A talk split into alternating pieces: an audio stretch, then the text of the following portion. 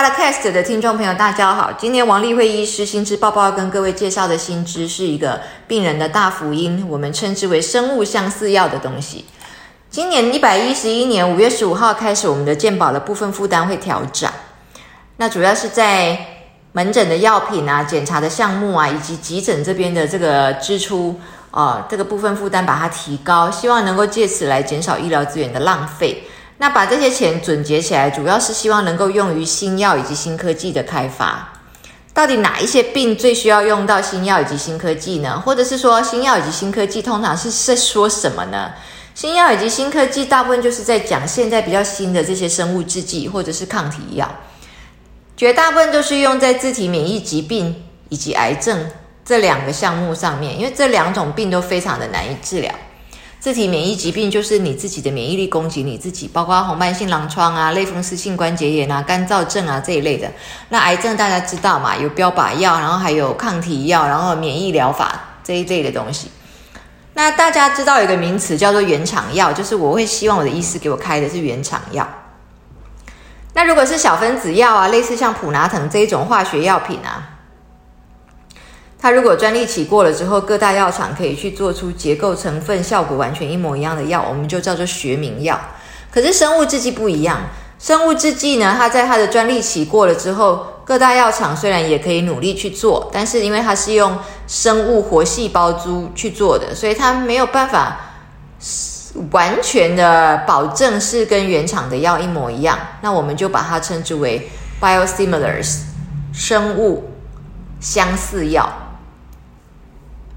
但是它虽然不跟原厂药百分之一百一样，可是不是表示它没有效哦，它仍然是有效，它功效是被认可的，只是因为它少了当时研发的经费，所以它可以便宜个十帕到二十帕，也有可能它的效果会比原厂药更好，也说不定。那我们来看一下呢，当年这个生物制剂啊，就是号称所谓的新科技开始的时候呢，最知名的有一款就是全世界的药王，叫做富麦。这一款药呢，是一年可以到两百零四亿美元的营业额啊！从二零一五年开始成为销售冠军，称霸全球。在它之前的全球的药王卖的最好的是 Lipitor，就是一个降胆固醇的药，叫做利普妥。那利普妥因为降胆固醇药是普遍使用的嘛，很多人在用，所以它成为药王是有道理的。可是这个复麦啊，它是一个这么特殊的药，然后它又用于自体免疫疾病。自体免疫疾病毕竟跟胆固醇过高比起来还算是小众嘛，但是呢，因为它的费用很高，它一剂就要两万块，所以又不能不用哦。因为这种自体免疫疾病很难治疗，所以它就成为药王。那副脉的话，在台湾的适应症有类风湿性关节炎、僵直性脊椎炎、肝炎以及溃疡性大肠炎这一些。然后它刚开始的时候是美国麻州的 BASF 这个。Bio Research Center 他们研究出来的，他跟英国剑桥有合作。我们知道英国剑桥很棒嘛，像之前这个 A Z 疫苗就是也是英英国剑桥他们研发出来，后来就是把他们的技术转移给这个另外一家公司去做嘛，所以后来叫 A Z。那他们共同研发呢？它的好处就是它两个礼拜只需要注射一次，然后副作用又是最低的。所以在它之前，虽然有别的药可以来处理这个类风湿性关节炎，可是复脉出来之后就被大家广为接受，而且它还开发出可以在家里使用的这针剂。那这个复脉的话，它的专利呢，因为一申请就是二十年，所以它可以到二零二三年，就是明年一百一十二年，它的专利才会到期。然后我们来看一下呢，这个生物相似药啊，在今年联合报举办的这个癌症高峰论坛里面呢，呃，就被讨论到，就是说，其实这个 biosimilars 啊，它是世界的趋势，欧洲、美国他们都是用的 biosimilars。虽然不是原厂药，可是在欧洲它几乎已经取代了将近八成的原厂生物制剂哦，因为它可以便宜个十帕到二十帕嘛。那台湾的意思就说，因为台湾的患者都喜欢原厂药，所以呢不愿意用 biosimilars。可是事实上是，到底是病人不愿意用，还是医医院为了药价差而不引进呢？因为一般的患者他有时候在自费负担的时候，这些高价药材如果他需要自费的话，他应该是会愿意有效果一样，但是又便宜个十八二十八的生物相似药才对。那台湾目前有引进生物相似药，只是使用的这个比例很不高，就是取代掉原厂药的这个比例很低。我们看一下，有莫须流、有赫癌平、有癌斯廷这一些的药都已经有 biosimilars 了，其实在台湾都已经拿得到了，就是看医师有没有开给患者使用。那并且全球对于这个生物相似药 biosimilars 是非常期待的，因为预估它到二零二七年的时候，它可以有四百亿的一个市场美元。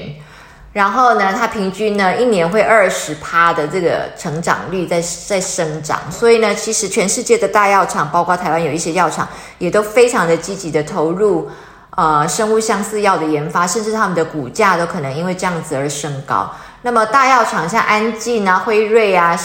山德士啊、默沙通、默沙东啊这些啊，还有。这个是原厂药的大药厂，他们也一样的投入做生物相似药，因为看到了生物相似药的呃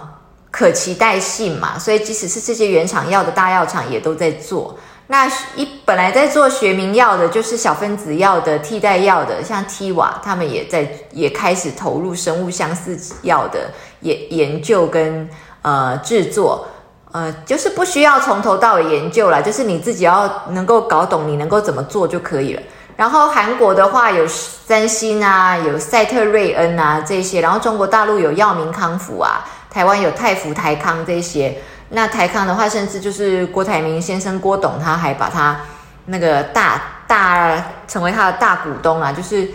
大大举支持啊，哦，投投入高额支持，这样看到这个生物相似药的可期待性。那我们来看一下一篇 reference 呢，就是二零一九年的时候提到这个生物相似药的突破性啊，它在生物治疗上面呢是被期待的哦，被被认可的。虽然它没有跟原厂的生物制剂一模一样，但是它是被认可的。所以呢，我们也很希望就是说，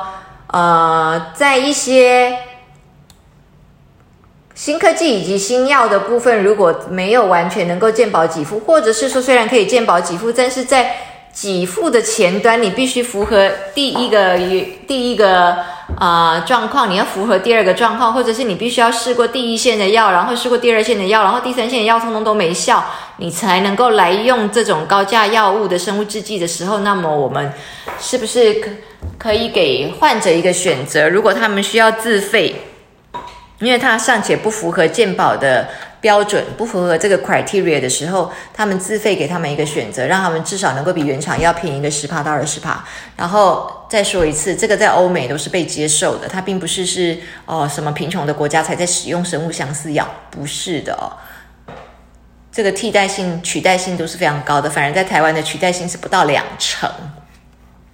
所以这个是跟各位介绍呢。生物相似药，它的时代已经来了哦，甚至它的股价呢也是节节上升。然后呢，如果有必要的话呢，生物相似药要成为患者的一个选择，希望医院这一边的话呢，也能够不吝介绍。然后还有就是，希望呢，这个大家能够好好的。充实自己的心智，因为假使你根本不晓得有这样的药的话，你又怎么去跟你的医生询问呢？你就等着你的医生告诉你。那你的医生如果没有告诉你的话，你是不是就没有这方面的资讯了？所以知识就是力量。王立辉医师心知报报不断的跟各位介绍心知，希望大家都能够帮助到你自己，也能够帮助到你的家人。谢谢。